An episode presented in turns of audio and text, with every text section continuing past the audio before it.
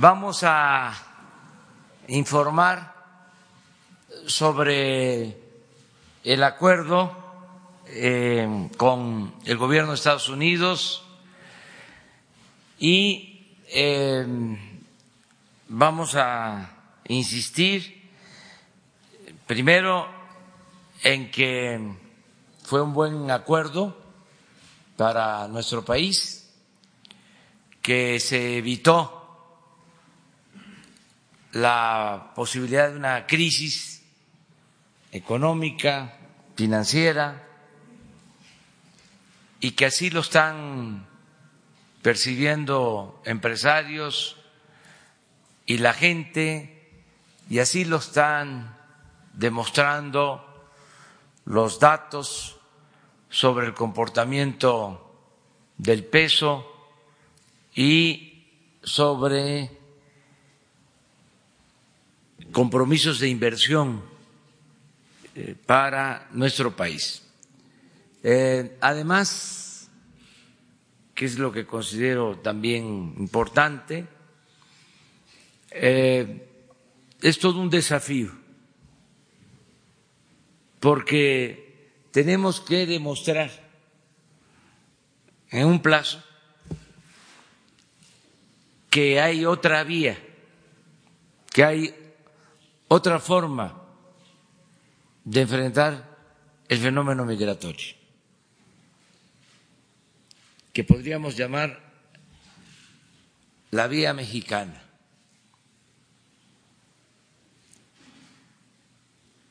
que consiste en atender las causas, en atender los problemas que originan el fenómeno migratorio no apostar solo al uso de la fuerza, a medidas coercitivas, sino dar opciones, dar alternativas a la gente para que puedan trabajar y ser felices donde nacieron, donde están sus familiares, donde están sus costumbres, sus culturas. El que la migración repito, sea opcional, no forzada. Esa es la vía mexicana. Eso es lo que queremos acreditar y por eso aceptamos el desafío y estamos trabajando para demostrar a todos, a los mexicanos, a los centroamericanos, en nuestra América, demostrar al gobierno de Estados Unidos, de Canadá, en el mundo entero, de que se puede atender el fenómeno migratorio si hay desarrollo, si hay empleo, si hay bienestar y que la paz y la tranquilidad son frutos de la justicia. Es un plazo que tenemos para acreditar esta vía y ya estamos aplicándonos para dar buenos resultados. También pues, eh, reconocer que hubo disposición de parte del gobierno estadounidense, reconocer de que hubo voluntad de parte del presidente Trump. Todo esto lo expreso porque así se dieron las cosas y también porque no queremos nosotros eh, confrontación con el gobierno de Estados Unidos, queremos seguir manteniendo una relación de amistad y no meternos en la política interna de Estados Unidos. hacer valer el principio constitucional de no intervención y autodeterminación de los pueblos. Entonces, eh, Marcelo les va a informar cómo vamos y eh, lo vamos a estar haciendo todos los días de esta semana. Vamos a tener este, información sobre este tema. Es algo parecido,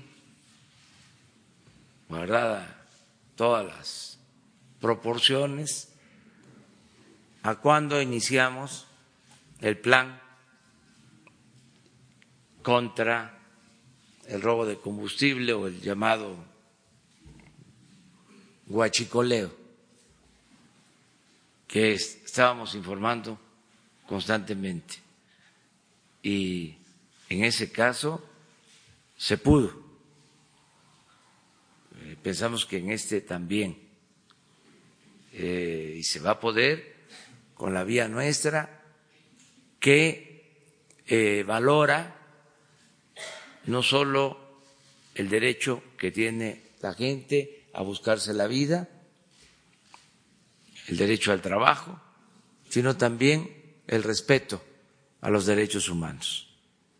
Entonces, eso es lo que está de por medio. Vamos a escuchar a Marcelo.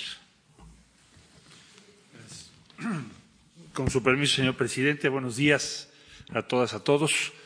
Informar que de acuerdo al programa que ya se anunció el día de ayer, o plan especial para la migración, el día de ayer se tuvo la reunión en la mañana, durante el transcurso de la mañana, que participó Guardia Nacional, participó el secretario de la Defensa, el secretario de Marina, eh, también la secretaria de Relaciones Exteriores, el responsable de las acciones de migración, para revisar en detalle el despliegue que se va a poner en marcha ya a partir del día de hoy y los próximos días para cumplir el objetivo de que la Guardia Nacional esté desplegada con el respaldo de Ejército y Marina también en los próximos días, que fue el compromiso que hicimos y se va a cumplir.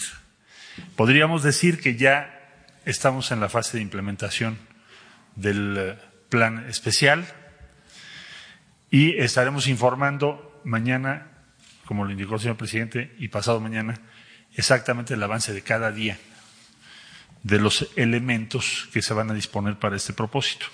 La reunión del día de ayer se llevó a cabo en Tapachula, en la zona militar, y a partir del día de hoy, mañana, y como ya lo dije, pasado mañana y los días subsecuentes, el despliegue va a ir avanzando rápidamente. Por otro lado, también eh, Francisco Garduño inició y va a presentar el día de hoy por la tarde las acciones de migración inmediatas, acciones inmediatas en materia de migración para poder ampliar la capacidad de gestión migratoria inmediata.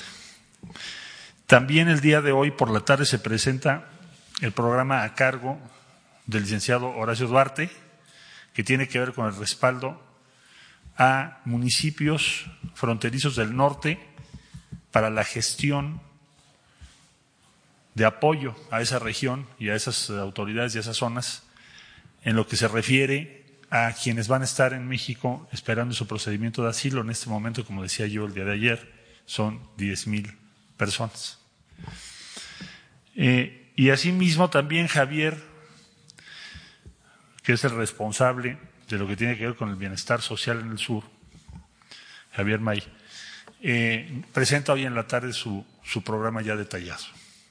También les puedo decir que el día viernes, por instrucciones del señor presidente de la República, se tendrá reunión con los gobernadores de Oaxaca, de Chiapas, de Tabasco, de Veracruz y de Campeche, con el propósito de compartirles el programa y acordar las acciones que corresponderán a las autoridades estatales y, las que nos corresponden a las autoridades federales para cuidar todos los aspectos de este programa, que como ustedes saben está dividido en cinco áreas, como ayer lo dimos a conocer. Por último, gracias. Por último, en lo que hace a la relación con los países de Centroamérica, también el día de ayer se tuvo comunicación con los tres países, Guatemala, Honduras, El Salvador. Ya se instalaron la mesa de trabajo con los tres países y desde luego estaremos trabajando con ellos los temas propiamente migratorios, pero también lo que tiene que ver con la acción inmediata del Plan de Desarrollo Integral para Centroamérica. Entonces, los cinco componentes del Plan Especial para Migración están en marcha. Para el día viernes presentaremos ya el detalle de todas las acciones. ¿Por qué el viernes? Porque vamos a escuchar a los gobernadores y deben informarse lo que se va a hacer tanto a nivel federal como a nivel estatal. Eso será el día viernes. Por mi parte sería el informe, señor presidente, y estoy a la orden. ¿Puedo contestar? Por favor. Sí, secretario. Gracias. Buenos días. Hola. Eh, yo quisiera insistir en algo que usted ya de alguna manera esbozó el día de ayer en la conferencia que dio sí. por la tarde respecto de esta llamada que tuvo con el presidente Trump. Me gustaría saber eh, los detalles. Usted ayer eh, dijo que pues se lo había comunicado, digamos, Mike Pompeo, que había sido la persona que había como intercedido en este, en este objetivo, pero no ha dado los detalles sobre el contenido de la llamada. Me gustaría ver si nos puede ampliar cuánto duró, por ejemplo, y qué es lo que ahí se dijo. Gracias. Sí, eh, bueno, ya presenté el día de ayer el informe y ese fue el motivo de la conferencia de prensa, el informe al Senado de la República de todas las actividades desarrolladas, las pláticas que tuvimos, las llamadas por teléfono. Debo decir que es la primera vez en la historia diplomática de México que se da a conocer un informe de esa naturaleza, estando en curso una negociación. Entonces, eh, llegamos a, poner ahí toda la información pertinente y razonable que es interesante o importante para la opinión pública. Entonces, ¿por qué? Porque la instrucción del presidente es hacer una diplomacia transparente.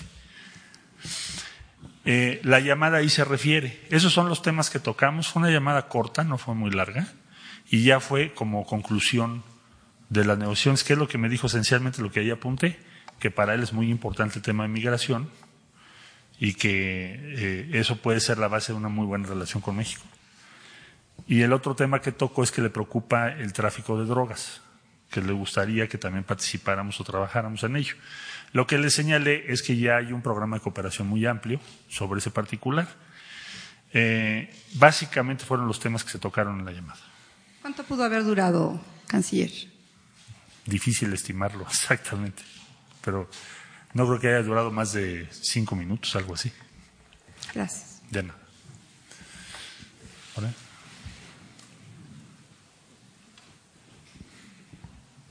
Buenos días, eh, canciller.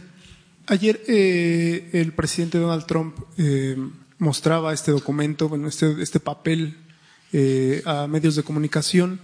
Quisiera saber si se va a abrir eh, o se va a transparentar todos los documentos que se firmaron en, en, esta reunión que se tuvo en este acuerdo, los acuerdos que se firmaron con Estados Unidos, eh, ya que también eh, la oposición en el Senado así lo pide, eh, que busca, digamos, que todos los documentos que se, que se hayan eh, firmado, que se hayan acordado ya con el gobierno, sean transparentes. ¿Usted nos puede proporcionar estos documentos o, eh, y, y, de cuántos documentos estamos hablando?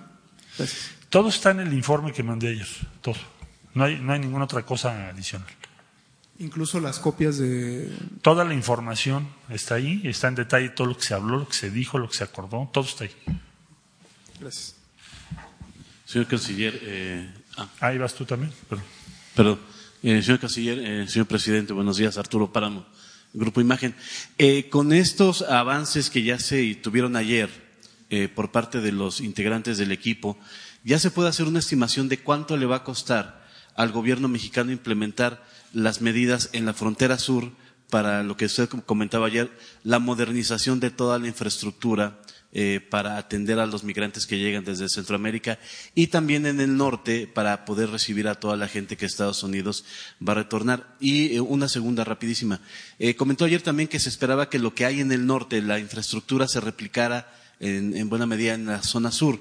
Estamos hablando de eh, poner algún tipo de puentes, aduanas, con la misma tecnología y también si eso ya se tendría un costo estimado de cuánto eh, le costaría al gobierno mexicano hacer estos puentes, cruces fronterizos, etcétera.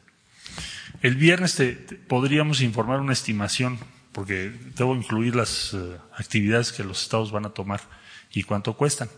Entonces el viernes con mucho gusto se los doy a, se los comparto después de la reunión con los gobernadores. Allá. Buenos días, Rocío Méndez, Noticias MBS. Señor Canciller, en, el, en, la estrategia que está diseñando, ¿qué papel va a jugar la sociedad civil? Han sido muy importantes a lo largo de décadas de migración sin documentos, todas estas redes de pastorales, los albergues de los ciudadanos, las eh, personas que eh, a lo largo de toda la ruta migrante apoyan. Eh, ¿Los tiene contemplados? ¿Haría algún llamado en este sentido? Gracias. Sí. El, día martes vamos a llevar a cabo una reunión con ACNUR y varias agencias de Naciones Unidas para iniciar lo que es el diseño de un sistema de, de, gestión migratoria, más que tiene que ser mucho más complejo, que lo que quiere decir es que podamos traducir o precisar cuál es la opción que se propone por parte de México, lo que acaba de decir el señor presidente. Eh, todas estas acciones en conjunto, una de esas acciones es trabajar con las organizaciones que sí tienen un compromiso, desde luego legítimo, con eh, los derechos humanos, con la preocupación respecto a los migrantes, con la situación de los menores. Esto es desgarrador, pero el flujo que estamos viviendo están poniendo a disposición menores no acompañados para que vayan hasta Estados Unidos, se consigan allá el permiso de trabajo y luego o los dejan allá o los regresan. Es toda una cosa muy compleja de, que estamos revisando. Pero entonces vamos a, la idea es buscar que nos acompañen en lo que hagamos a las organizaciones que sí les preocupa, que son muchas, que tienen muchísimo que decir, y por supuesto que el presidente me ha pedido que hable con, no solo que hablemos, que los incorporemos. ¿Cómo se incorpora esto? Pues vamos a diseñar nuestro sistema. ¿Cómo lo vamos a hacer? ¿Cómo esto va a ser permanente? ¿Cómo podemos hacerlo de la mejor manera posible? ¿Qué tipo de programas de empleo podríamos hacer? ¿Cómo podemos atender a los niños? Vamos a invitar a UNICEF. Porque este te tema de los menores que te decía yo es uno de los temas más preocupantes de lo que hayamos vivido en los últimos años. Eso no había ocurrido jamás. Y estamos hablando de un porcentaje que crece, crece y crece. Entonces, esto va a ser el día martes, esta reunión, y les vamos a mantener informados con mucho gusto. Claro que sí. Por favor.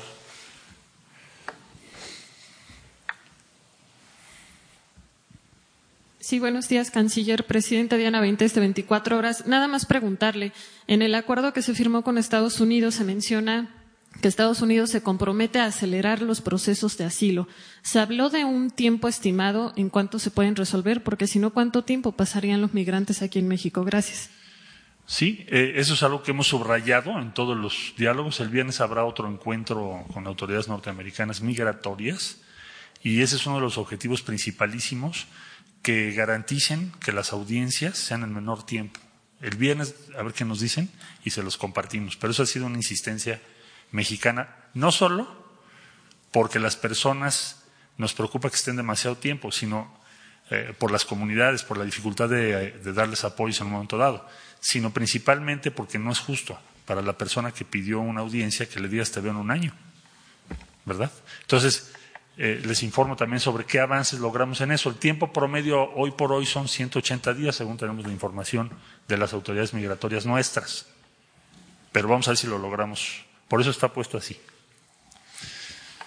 Ahí atrás, por favor.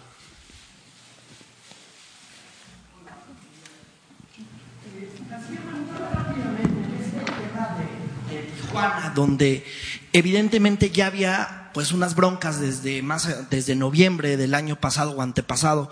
E, es más, desde antes de que asumían el poder, tenían unas broncas de asilados, es decir, que los estaban regresando primero a los haitianos y luego después de los haitianos vino el problema de los centroamericanos. Tenemos entendido que hay 16 albergues nada más. Esos 16 albergues están al 95% de acuerdo al domingo o a lo que pudimos revisar el domingo y, lunes. ¿Qué es lo que va a pasar con estos, eh, con, eh, con estos albergues donde se refugian los asilados? Porque el alcalde de Tijuana dice, bueno, nosotros no podemos mantener a los centroamericanos Eh, las, las, asociaciones civiles y religiosas dicen que no tienen dinero porque les tocó parte del recorte presupuestal.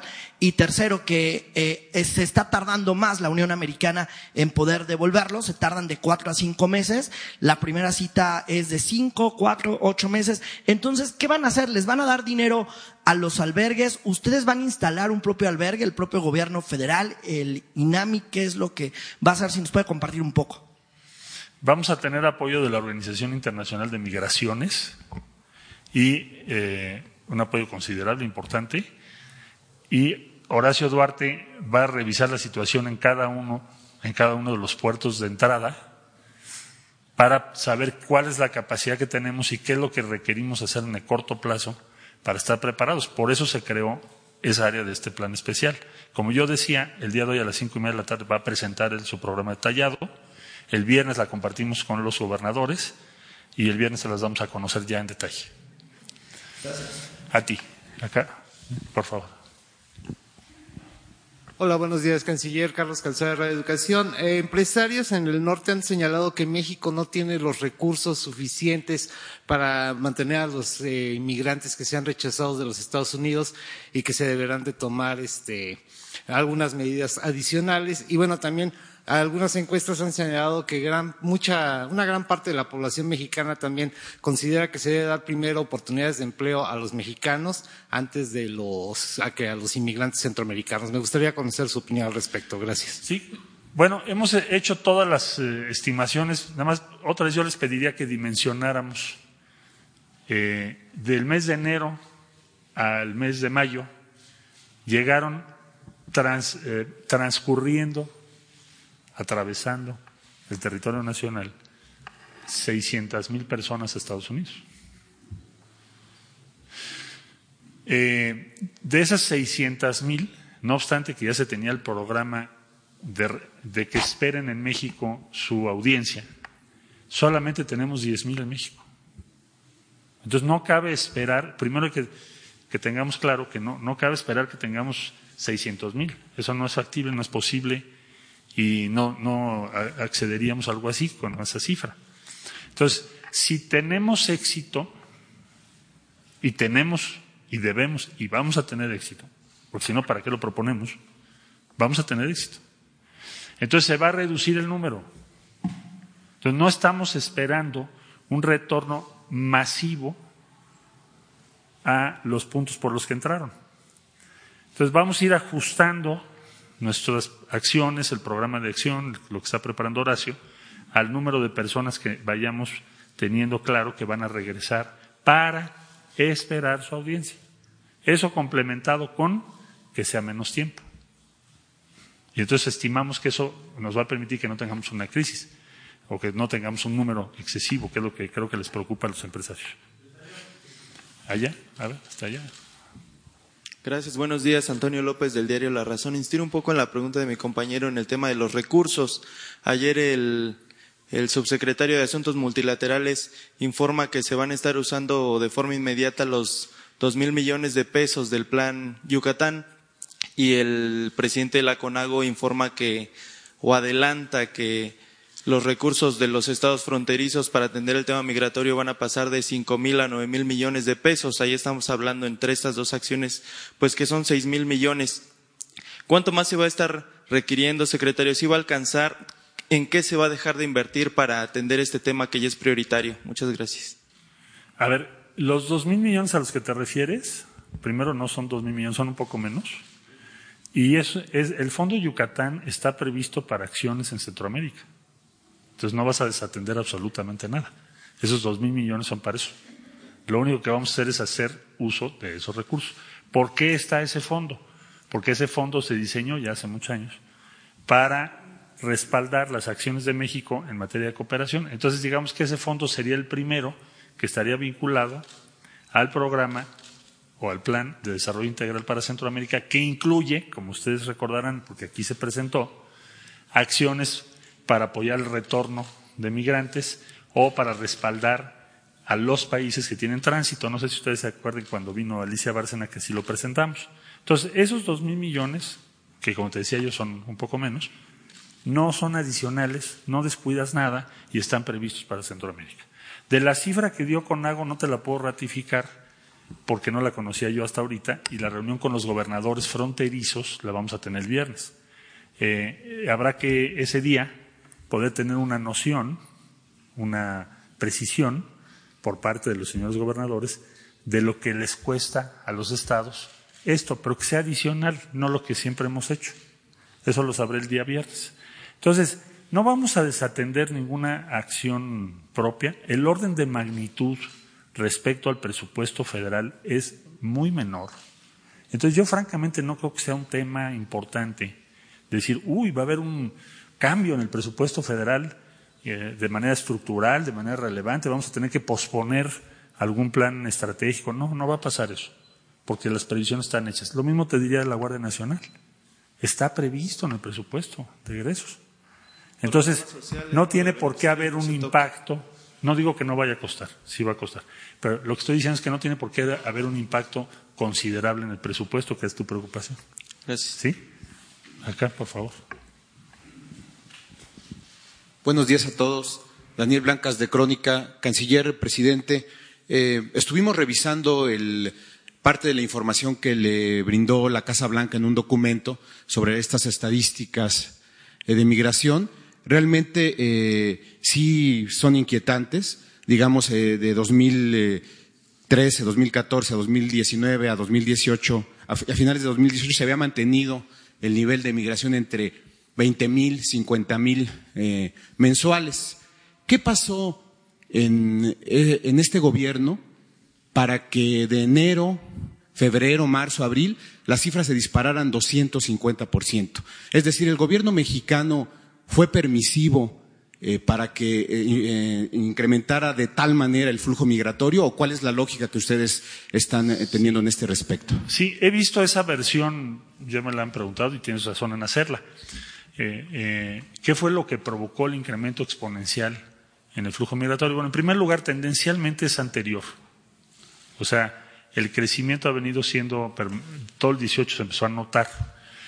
¿qué, razones hay de lo que hemos podido investigar o tratar de entender? Tienes una caída muy grande en las zonas rurales por el impacto de la caída del café. Eso, parece que ha sido uno de los motores más importantes. Entonces hay que seguir las fluctuaciones del café que te explican en particular de una región de Honduras muy relevante para, yo diría que son una de las actividades más importantes en, Honduras, en lo que es el campo y entonces ahí hubo un impacto muy severo, igualmente en una parte de Guatemala. Hay otras razones que tienen que ver con la situación que se está presentando en cada uno de los países, que desde luego es un poco incómodo que México las, las detalle, porque pudiera interpretarse de otra forma, entonces prefiero ser conservador en ese sentido.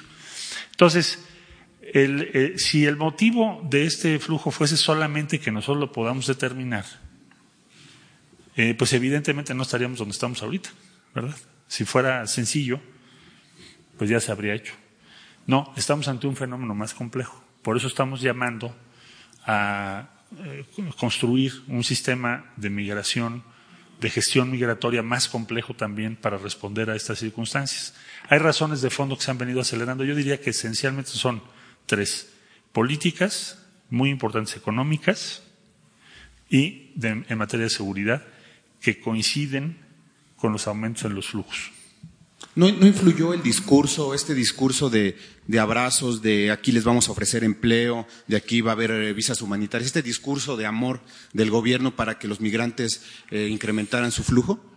Pues mira, yo creo que la motivación principal del flujo está en la desesperación y te voy a explicar por qué.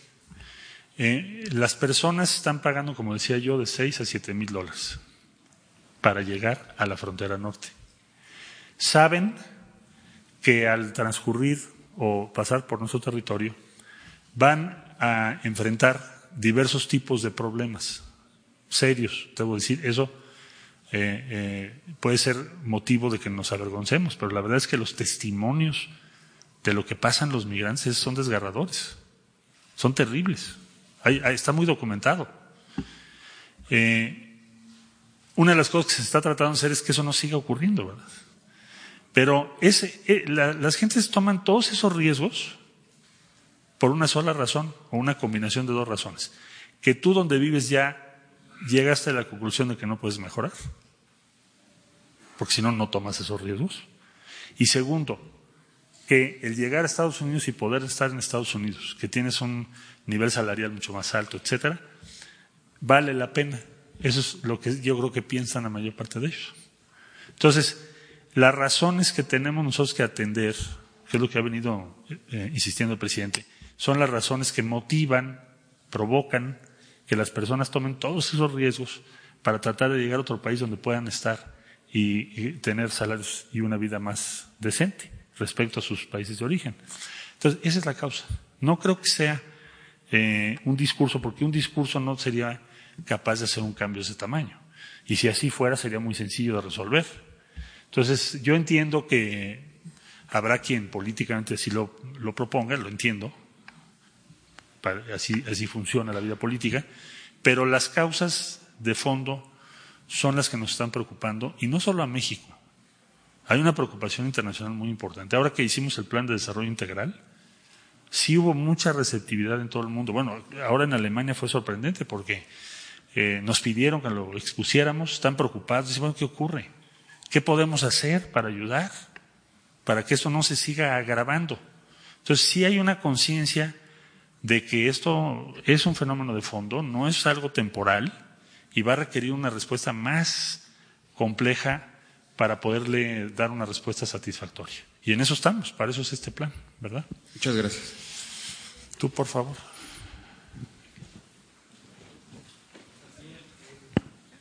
Sí, sí te escucho. Eh,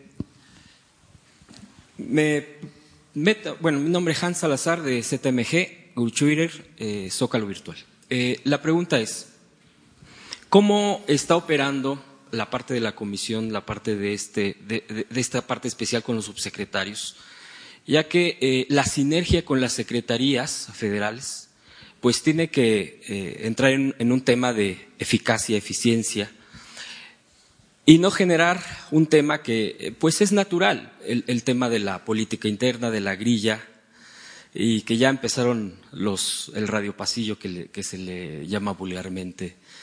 ¿Cómo enfrentar esto? ¿Cómo lo está operando?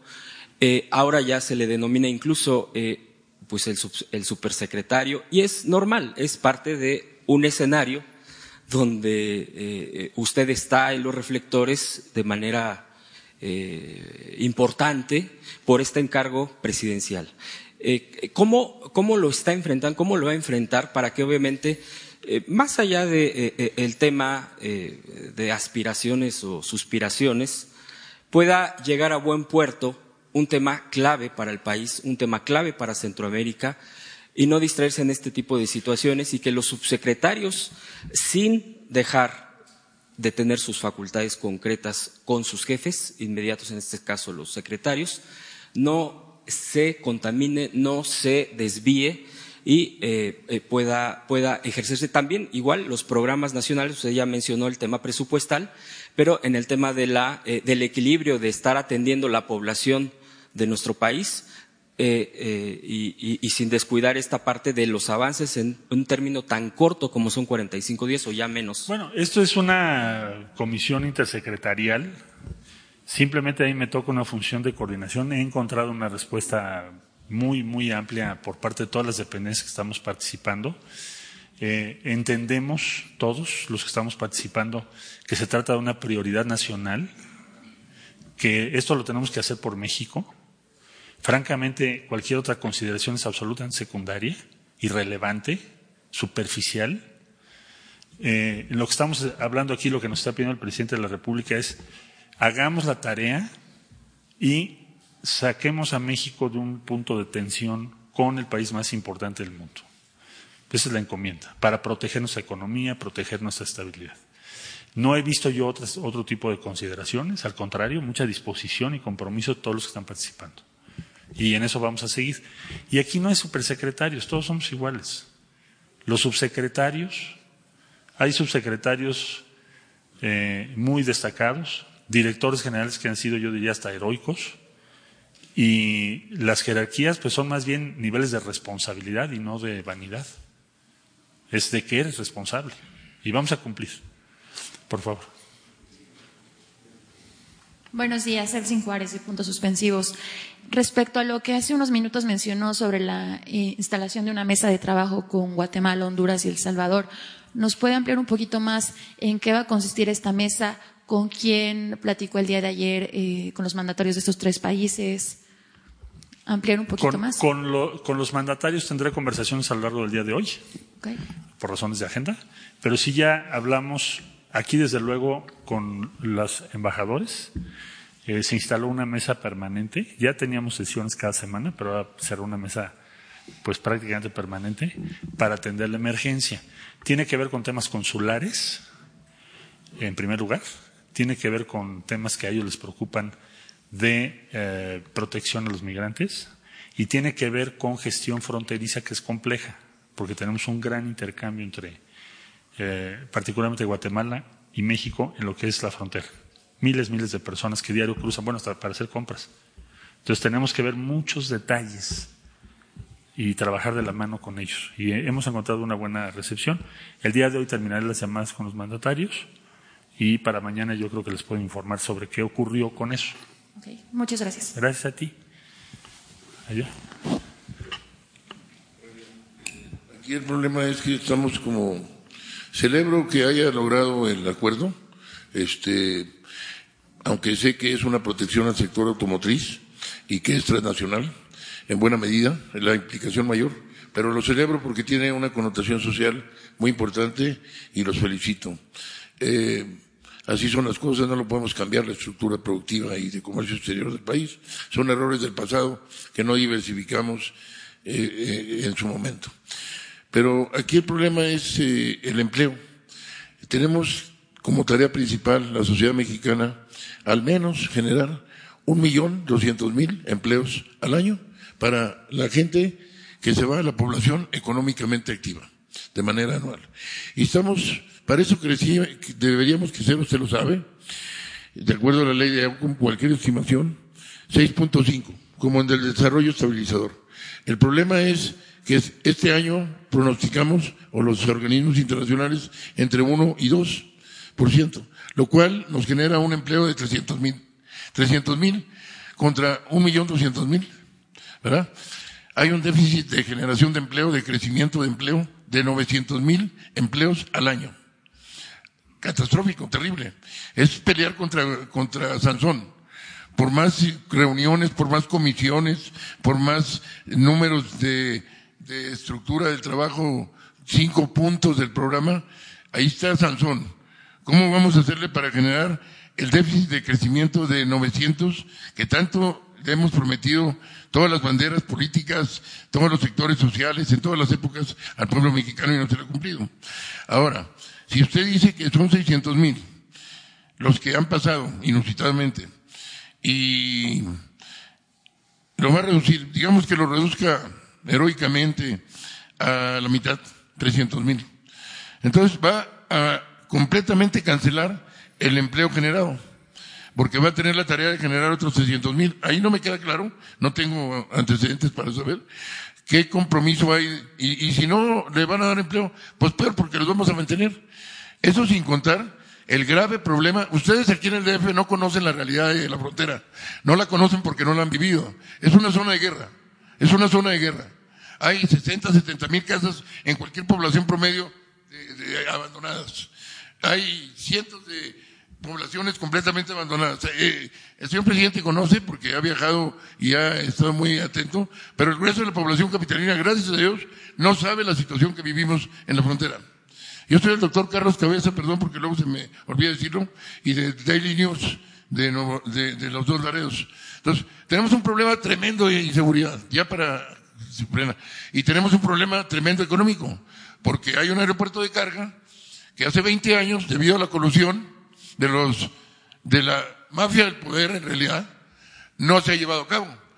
Eh, la ignorancia aquí de los funcionarios federales no saben lo que es una plataforma de logística integral y la importancia que tiene en Taiwán, Singapur, Corea, Malasia. Y no las hay. No hay recintos fiscalizados. En el plan de desarrollo ni siquiera hay la figura de recinto fiscalizado, tocábamos el otro día. Es un problema económico y de desatención y de desentendimiento. El señor presidente hizo la ley de fomento fronterizo. Qué bueno. No se ha implementado. Hay muchos cabos sueltos. Entonces, perdón, pero la pregunta es cómo va a vencer a Sansón. Porque el pueblo fronterizo, señor, no aguanta más. Yo le invito a que se vaya a una de las colonias proletarias. Usted habla de las vicisitudes de los hondureños. Quisiera que viviera las vicisitudes de 30 mil ninis en varias poblaciones de la frontera. Ahora, el perfil de los que vienen no es precisamente gente altamente calificada, bilingüe, con conocimientos tecnológicos. Nuestro acervo humano, de capital humano, se va a deteriorar aún más, porque se abandonó la educación tecnológica. El tecnológico regionales en la frontera prácticamente no existen. Las universidades tecnológicas son de pacotilla. Muchas gracias, señor. Disculpe la, la extensión, pero vale la pena el agravio para la sociedad fronteriza, vale la pena decirlo. Y el agravio para la sociedad mexicana de un déficit. Ahí está. ¿Cómo va a vencer al, al, al Sansón de 900 empleos al año? Gracias. Bueno, en primer lugar le diría que la cifra que di de 600 mil que han llegado hasta ahora, los que están esperando en México su audiencia son 10 mil, no 300 mil. O sea, no estamos esperando esas cifras. El pasado había 600 mil y que esperaban No, llegaron 600 mil este año, del mes de enero a esta fecha. Y desde el mes de enero está vigente el programa del que estamos hablando. Y han sido regresados para esperar su audiencia 10 mil. Es lo que quiero decir, para tener una idea de números. Entonces, eh, si a eso usted le agrega que a partir de ahora tienen que llegar muchos menos por todas las medidas que vamos a tomar, que es lo que anima este plan, porque si no, si no tenemos éxito, pues entonces el número va a seguir siendo muy alto. Debemos tener éxito. Por eso estamos participando en todas las dependencias, para bajar, reducir el número y darles opciones a las personas allá, no necesariamente en el norte o en, o en los puntos intermedios. Entonces, creo que no se va a dar ese escenario, aunque estoy muy consciente de lo que usted está diciendo. Por eso el presidente ordenó que Horacio Duarte, que es su secretario de Trabajo, organizara cómo vamos a respaldar a las comunidades en el norte para atender a estos 10.000 y a los que, en su caso, tengamos que recibir en los próximos meses. Esperamos que nuestras medidas tengan resultados y que entonces el número sea un número muy pequeño. Eso es lo que esperamos, con todas las medidas que hemos tomado. ¿Sí? Eh, de acuerdo con la edición del periódico de New York Times, el pasado 8 de junio, habla de una reunión secreta entre la exsecretaria del Interior, la señora Nielsen, y su similar, la señora Olga Sánchez, en la que desde el mes de marzo se había aprobado el despliegue de la Fuerza eh, Militar Mexicana en la frontera sur. Usted podría avalar lo que Heiji Haberman del periódico New York Times asume como un acuerdo secreto entre ambas eh, secretarias. Y finalmente, ahora que usted, fue usted a Alemania, conoció el acuerdo que en el 2016 los gobiernos de Turquía y Alemania tomaron para recibir a los asilados sirios. Sí. Y esa es una experiencia, es un modelo que puede aplicar para México, señor canciller. Sobre lo primero, pues no es una reunión secreta, tan no es secreta que en ese día saliendo la ministra Olga Sánchez Cordero informó de a qué acuerdo se había llegado. Ella, ella hizo público la, los resultados de la reunión, no, no fue una reunión secreta en su momento. Ahora, ahí no se habló del despliegue de la Guardia Nacional que estamos hablando ahora.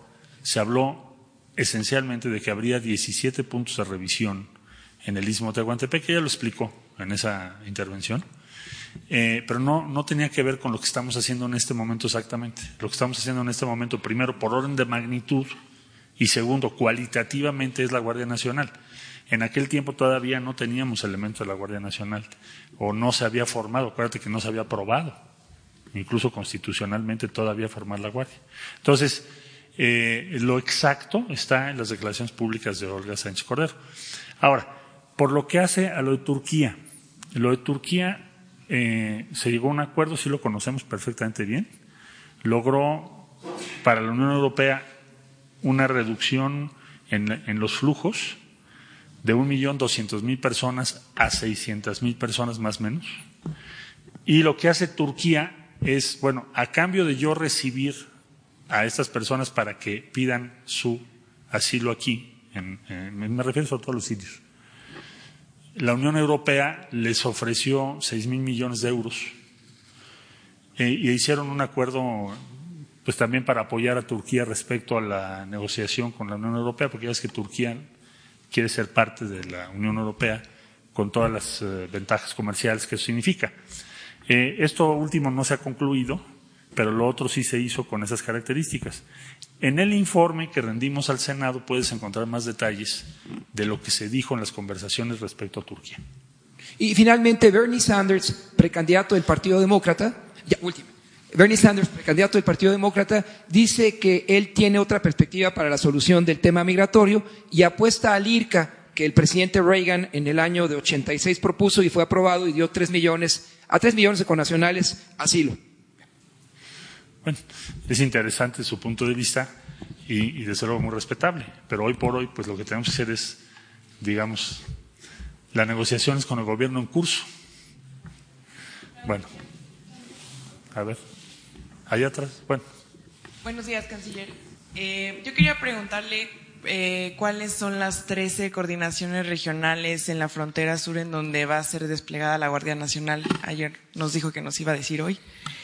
Y también eh, incrementarán el presupuesto a Comar y si ya hay un protocolo de actuación para la Guardia Nacional, porque no es lo mismo, eh, pues, tratar con delincuentes a tratar con migrantes que están solo haciendo una falta administrativa aquí en el país.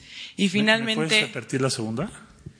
Eh, la segunda es incrementarán el, el presupuesto a Comar y si hay un protocolo de actuación para la Guardia Nacional ya. Sí. Por supuesto que ese fue uno de los temas que tratamos ayer, el protocolo de actuación, y sí tiene que haberlo necesariamente estamos en eso. Hay un protocolo general, pero estamos haciendo uno para este operativo en particular. Comar tiene un presupuesto muy, muy pequeñito, la vamos a respaldar, la vamos. Comar tiene un incremento de solicitudes de refugio importantes en México. Respecto a lo que tú preguntabas, eh, hay también un incremento de solicitudes de refugio en nuestro país. Entonces, por eso tenemos que apoyar a la Comar. Es parte de, del sistema integral de gestión migratoria, eh, la Comar. Eh, las coordinaciones son las que iniciamos ayer, son Tabasco 1, Tabasco 3, Chiapas 1, 2 y 3, Campeche, Oaxaca 1 y Veracruz 1. Estas son las que están activadas, en total son 10. Y vamos mañana, mañana, sí, mañana vamos a tener otras tres que son más hacia Istmo de Tehuantepec. Listo.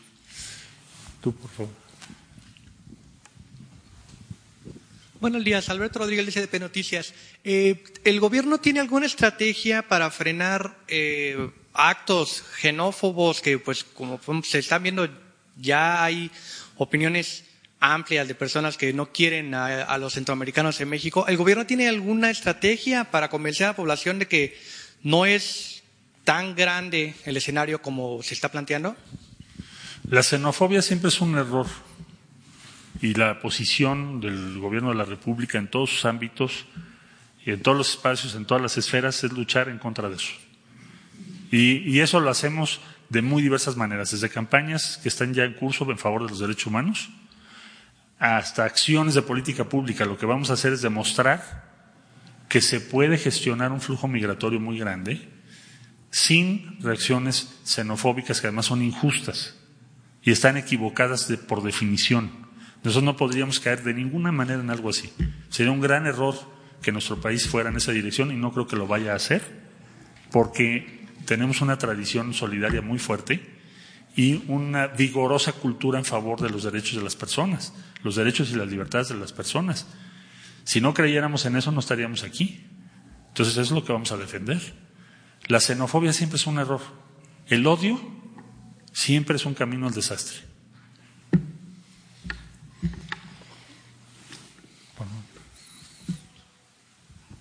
Buenos días. Eh, canciller, ¿cómo lidiar con esta especie de bullying del presidente Donald Trump a, a, las autoridades mexicanas mostrando este documento que finalmente genera ruido al interior del país? Ayer decía, por ejemplo, el gobernador Alfaro que, que, dan dudas sobre el acuerdo que se firmó a pesar de que ustedes pues ya dieron el documento, dio este informe ampliado, eh, piden su comparecencia en el Senado si ya hay alguna fecha. ¿Cómo lidiar con esta situación después de este acuerdo a que se llegó pues este, estos ataques del presidente Trump? Gracias. Bueno, ya rendí un informe muy detallado, como decía yo. Creo que si tú buscas un informe similar en los anales de la diplomacia de México, no lo hay. Es decir, ¿cuál es? La diplomacia tradicionalmente tiene un componente de sigilo muy grande. En este caso lo que estamos haciendo es hacer de conocimiento público incluso las llamadas que hubo, qué se argumentó en la mesa, qué dijimos y qué no dijimos y qué compromisos hay. Todo está ahí en el informe. Entonces ya eso ya se presentó al Senado, eh, el Senado me indicará la fecha y la hora en la que yo debo estar con sus comisiones o en el formato que ellos determinen. Y la, convocatoria del Senado fue o no, se deriva de que se tiene que informar de los acuerdos, por supuesto, y de sus implicaciones. Eh, más allá de cualquier otra consideración, es algo que ya estaba previsto. Entonces, ahí está el informe. Yo respeto y no quisiera de ninguna manera entrar en una controversia con el presidente Trump. Nosotros ya estamos en la ejecución, en la implementación de las medidas. Ese es nuestro objetivo estratégico, es cumplir esas medidas los compromisos de México, tener resultados para que tengamos una situación donde no estemos en conflicto con los Estados Unidos. Entonces, estamos en la fase de implementación. El informe está ahí completo. ¿El presidente Trump dejaría pasar, dejaría pasar las declaraciones del presidente Trump? Lo que vamos a hacer es cumplir lo que acordamos. Eso es la instrucción que tengo del presidente.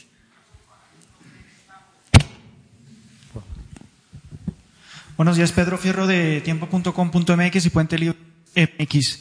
Eh, canciller, ¿cómo se va a efectuar este plan en la frontera norte?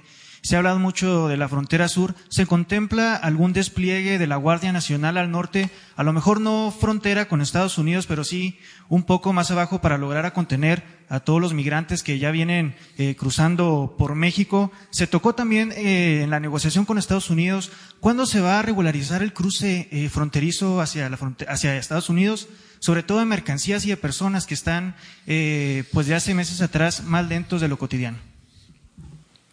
Uno de los objetivos principalísimos de este plan es lograr la regularización en los pasos fronterizos del norte. Es decir, si, seguimos con flujos tan grandes, nos crean muchos problemas en, el paso fronterizo en razón de que Estados Unidos pues presiona. Es decir, te pone el personal a atender otras cosas y entonces los tiempos de, de eh, paso por aduanas se amplían en demasía. Entonces, uno de los efectos que este plan puede tener es que eso ya no siga sucediendo. Eso es lo que quisiéramos lograr. Para eso estamos haciendo todo el esfuerzo que acabo de decir.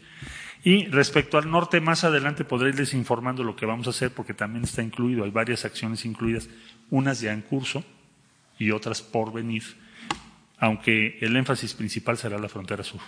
¿En 45 días se podrían regularizar los cruces fronterizos? En 45 días tienen que pasar muchas cosas, así que, que entre otras cosas que el plan tenga éxito. Allá atrás, está allá. Sí, gracias. Buenos días, canciller Montserrat Vargas de Publimetro. El pasado 8 de junio el presidente hablaba de más de 40 mil niños migrantes que viajan solos. Saber si va a haber un protocolo especial, sobre todo con el despliegue de la Guardia Nacional. Gracias. Sí, estamos revisando ese protocolo con muchísimo cuidado. Eh, es algo que nos preocupa mucho ese ese flujo tan grande de menores no acompañados. Es algo crítico.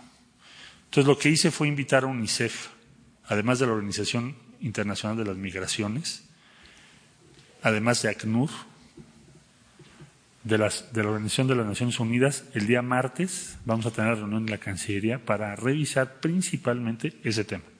Es lo que más nos preocupa. Es increíble que eso esté sucediendo, ya más allá de, del tema del acuerdo con Estados Unidos. Este es un tema central en términos humanos. ¿Cómo es posible que estén tantos niños no acompañados siendo utilizados para ir a Estados Unidos y sacar un permiso de trabajo? Porque para eso es. No digo que todos, pero una parte importante. Entonces estamos muy preocupados por eso.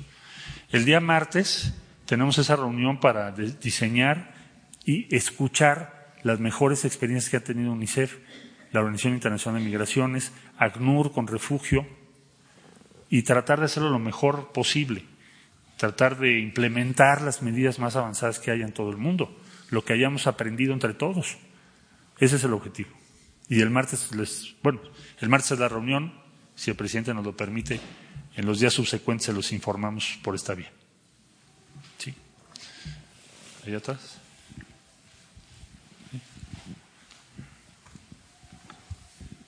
Canciller, buenos días. Francis Martínez de Hace Noticias MX, Radiorama. Eh, de acuerdo con analistas, los, las crisis migratorias han sido muy bien aprovechadas por el presidente Donald Trump. Eh, sus posturas eh, misóginas, racistas, de alguna manera han sido también respaldadas por movimientos de derecha en diversas partes del mundo. esta política de contención migratoria que ustedes están realizando no beneficiaría de alguna manera indirectamente estas posturas de derecha? ¿Lo han, lo han evaluado? Yo, yo creo que lo que tenemos que hacer, sí, claro que lo hemos evaluado. Eh, además de que el enfoque es distinto porque pretendemos tomar una serie de medidas que tienen que ver con empleo. Cuando hablo de gestión migratoria, de que lo, lo que dijimos en nuestro plan de desarrollo integral se pueda llevar a cabo, lo que nos ordenó el presidente respecto a programas de empleo, ofrecer alternativas, eh, bueno, precisamente lo que nos estaban ahora señalando, pues ustedes están ofreciendo empleo y, puede ser eso un problema, eh, que ya contesté por qué no. Bueno, el enfoque nuestro no es contención, contención, contención, es un enfoque más complejo. Eh, vamos a hablar con muchas organizaciones de migrantes para que nos ayuden, para que podamos evitar que la permanencia de flujos importantes provoque conflictos o reacciones o roces con los Estados Unidos. Eh, ¿Qué es lo que puede favorecer un discurso progresista? Que sería tu pregunta implícita. ¿Favorecer un, discurso progresista sería que no haya frontera? No, sí debe haber frontera. ¿Pero qué le favorecería? Que tuviéramos éxito. Que tengas resultados presentables de que las medidas que se están promoviendo pueden tener éxito, que pueden considerarse.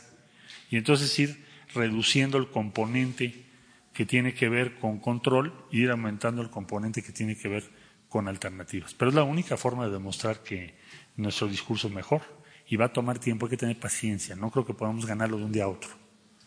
Eh, entonces, como muchos otros problemas que son complejos, se requieren respuestas complejas. Y en este caso también va a ser así. Hay que tener mucha perseverancia y mucha firmeza para que lo que se está diciendo todos los días se vaya ganando, se vaya ganando, se vaya ganando, hasta que llegue un momento en que quede claramente establecido que con un sistema de gestión migratoria diferente puedes tener buenos resultados. Pero va a ser una batalla que va a tomar tiempo. Eh, ¿Qué es lo que puede determinar cuál es el discurso que va a imperar? Pues los resultados. Pues si quieren, voy a, voy a contestar dos y luego le. No sé si el señor presidente quiere. ¿eh? Perdón. Muy buenos días, presidente, canciller Rafael Herrera, corresponsal de Sin Censura con Vicente Serrano desde Chicago. Canciller, yo entiendo que se van a enfocar en este plan para detener la migración y dar resultados, pero yo le pregunto. Reducir. Reducirlo. Perfecto. ¿Qué, apoyos va a tener nuestros paisanos en Estados Unidos que regresan o son deportados? Lo pregunto porque pueden ser carne de cañón ah. para el crimen organizado en la frontera norte. Y en ese sentido me gustaría preguntarle, ¿podría informarnos cuántas deportaciones están dando al mes?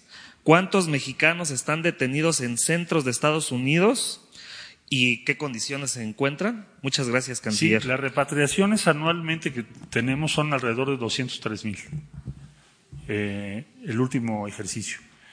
Y más o menos los que nos están regresando, los repatriados mensuales, más o menos deben andar en torno a 18 mil eh, mexicanos.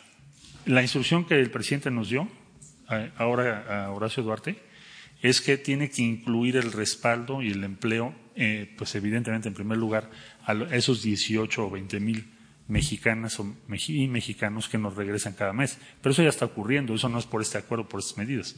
Lo que se va a hacer es un esfuerzo por ofrecerles una alternativa. Esos son los números que tengo. Gracias. Ok, si me permite Ah, hacerle otra pregunta. Es que es de una por una. Ah, ok, perdón. Bueno, era. Para que así podamos tener más. Gracias, secretario. No, Buenos gracias. días. Eh, le quisiera hacer dos preguntas. Eh, por lo que dijo ayer Mike Pompeo, principalmente. es-. Principalmente ayer, eh, eh, el secretario Mike Pompeo eh, dijo ayer a senadores que bueno, reconoció, les confesó quizá, que Estados Unidos tuvo un avance significativo en negociaciones con México gracias al fantasma de las tarifas o al- a la amenaza de las tarifas. Y dice que incluso la delegación mexicana que usted encabezó aceptó dejarles hacer cosas a ellos que antes no habían podido. Eh, básicamente reconoce que esto fue una estrategia de presión al gobierno mexicano. ¿Usted coincide con este, con este diagnóstico? Yo, yo dejaría el diagnóstico político de esto, si les parece, al final o al término de los plazos fijados. Y ahí, para hacer un balance de qué fue lo que ocurrió y no entrar en la especulación política, cada quien tendrá su, su lectura. Eh, nosotros pensamos que el que podamos tener un plazo, un tiempo, para demostrar o mostrar que lo que decimos tiene validez, es algo muy valioso. El que no estemos ahorita discutiendo el tipo de cambio es algo muy valioso, porque entonces sí el problema de empleo que nos señaló el señor sería gravísimo. O sea, no es un problema teórico, es un problema de nuestras condiciones de vida todos los días. Entonces, México no está ya en esa, en esa esfera. Pero digamos que la valoración final, pues dejémosla a cuando se cumplan los plazos y veamos y se pueda hacer una evaluación de si nuestra estrategia tuvo los resultados que se plantearon. Yo creo que sí la va a tener, pero desde luego que ustedes pues tendrán que hacer una valoración así como la opinión pública. Pero será cuando terminemos las acciones. Ahorita no entraría yo en una especulación. Bueno, siguiente y última pregunta. Listo. Sobre este tema. Secretario de Relaciones Exteriores, eh, buenos días. Carlos Pozos, presidente, muy buenos días. Mi pregunta es esta. eh, eh, usted ayer en conferencia de prensa sale a decir que no hay un acuerdo secreto. El presidente Trump sale a decir que tiene documentos. Yo confío en usted, secretario. Pero la pregunta es, si no hay un acuerdo secreto, ¿usted a los mexicanos nos puede garantizar que el presidente Trump no acabará mandando a sus marines a la frontera de, México y Guatemala? ¿Podemos estar seguros? A ver, eh, ¿usted ya leyó el informe que mandamos al Senado? Se los, se los hago llegar ahorita lo más pronto posible. Eh, yo lo que diría es, en el informe que rendimos ayer está todo lo que se habló. Ahora sí que reunión por reunión, es hasta un informe. Es simplemente el informe que yo le rendí al presidente de la República. No tiene nada cambiado, porque el presidente me dijo, pues darlo a conocer. Originalmente estábamos pensando darlo a conocer en estos días, de manera que ayer se dio a conocer en la tarde, y ahí está todo lo que hablamos. Fuera de lo que está en ese informe no hay nada, nada. Todo lo que hablamos o nos comprometimos está ahí escrito. ¿Puedo una segunda pregunta? Pues era una, ¿no? Los Marines jamás aceptaríamos, jamás Satanizar a aceptaríamos. los- No, se dijo una, hay que respetar, porque si no le quitamos. Los Marines que preguntaste, desde luego que nosotros jamás aceptaríamos la presencia de ninguna Fuerza Armada de Estados Unidos en nuestro territorio, jamás. Jamás está en contra de la Constitución eso. Última. No, no querés. Ah, tú, tú, por favor. Buenos días, canciller. Noemí Gutiérrez de Efecto TV. Hablaba que se va a acompañar de ACNUR y UNICEF, pero están pensando también que los acompañe la CNDH, sobre todo después de que dijo que la Guardia Nacional no tiene protocolos de actuación, sobre todo que van a tener uno especial para la frontera sur. Y también preguntarle si van a lanzar una campaña informativa para que los migrantes sepan que aquí en México pueden obtener empleo y sobre todo que no sean víctimas de estas bandas de tratantes. Gracias. Bueno, voy a comunicarme con la Comisión Nacional de Derechos Humanos, con mucho gusto, porque estamos preparando ese protocolo. Entonces, si tienen propuestas que hacer, con mucho gusto las incluimos. Todo lo que sea para que hagamos las cosas mejor, hay que escucharlas y adelante. No tengo inconveniente por ningún lado. Eh, segundo lugar, si va a haber una campaña informativa, ¿te refieres fuera de México? Vamos a tratar de hacerlo, pero eso va a depender de lo que me preguntó la compañera hace un rato, de la comunicación que tenga yo con los presidentes, porque acuérdate que eso es en otro territorio. No, pero aquí en México, para que Ah, sepan que pero aquí en México sería menos eficaz, ¿no? Yo creo que lo que necesitamos es la participación de los tres países y trataré de lograrlo y, y se los informo. Pero por supuesto que sí lo tenemos como un punto a desarrollar, pero depende de los tres países que estén de acuerdo y que podamos hacerlo de común, de común acuerdo o coordinación entre todos. Bueno, muchas gracias. Buen día. Pues muy bien, este, muchas preguntas bien contestadas. Nada más, este, pues eh, una reflexión final para todos los mexicanos. Reiterar de que fue un buen acuerdo. Pedirles a todos los mexicanos que actue- actuemos con humanismo, nada de xenofobia, que significa el odio al extranjero, nada de campañas contra migrantes. Eso no es humano ni es cristiano. De ahí les remito a la Biblia, que habla de cómo tratar al forastero. Quien maltrata al extranjero, al migrante, más cuando tiene que hacerlo por necesidad, no actúa con humanismo. Esto es muy importante, porque el conservadurismo siempre apuesta a eso. Nosotros no podemos darle entrada a esa concepción de rechazo a los migrantes. Acerca de cuánto nos va a costar este plan, decirles que tenemos presupuesto. Lo dije ayer en Gustavo Madero y lo repito ahora. Los seres humanos debemos de pensar que en donde come uno deben de comer cien mil, un millón de seres humanos. ¿Por qué tenemos presupuesto? Porque no hay corrupción tolerada en el país y por el plan de austeridad republicana. Nada más les voy a dar un dato por los que están preocupados, interesados en saber de dónde va a salir el presupuesto. Ayer recibí el avalúo de Naciones Unidas para la venta del avión presidencial.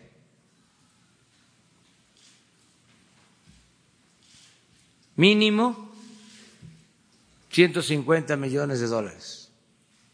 Y de ahí para arriba. El piso, 150 millones de dólares. Me quedó la duda si es 130, 150, pero hoy les doy a conocer los datos. Dos avalúos de Naciones Unidas, porque nos están acompañando en la venta de este avión y de 70 aviones y helicópteros. Entonces, para contestar, ¿de dónde va a salir el dinero? Pues saldría de lo que vamos a recibir por la venta del lujoso avión presidencial. de nombre como burla José María Morelos y Pavón, el apóstol de la igualdad, el que buscaba que se moderara la indigencia y la opulencia. Así se llamaba el avión presidencial. Entonces, sí, tenemos presupuesto. Pero si se tratara de hablar nada más de lo material, como si eso fuese lo más importante, si eleváramos lo material a rango supremo y subordináramos todo lo demás, lo humano, la justicia, bueno, imagínense cuánto nos estamos ahorrando por evitar la crisis. Nada más de lunes al día de hoy. ¿Cuánto hemos ganado? Porque se ha fortalecido el peso, se ha apreciado nuestro peso. La moneda que más se ha apreciado en los últimos días.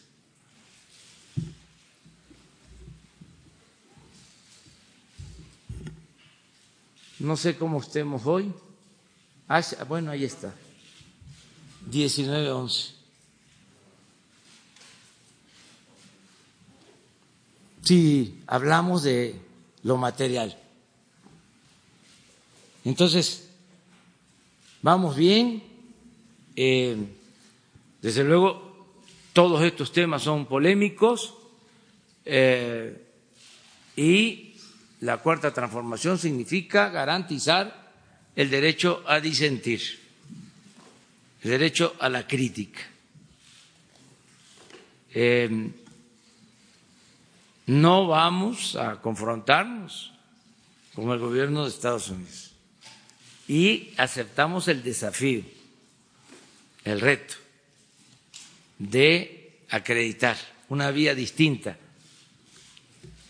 humana, eficaz, para enfrentar el fenómeno migratorio, la vía mexicana. Y vamos a triunfar. Muchas gracias.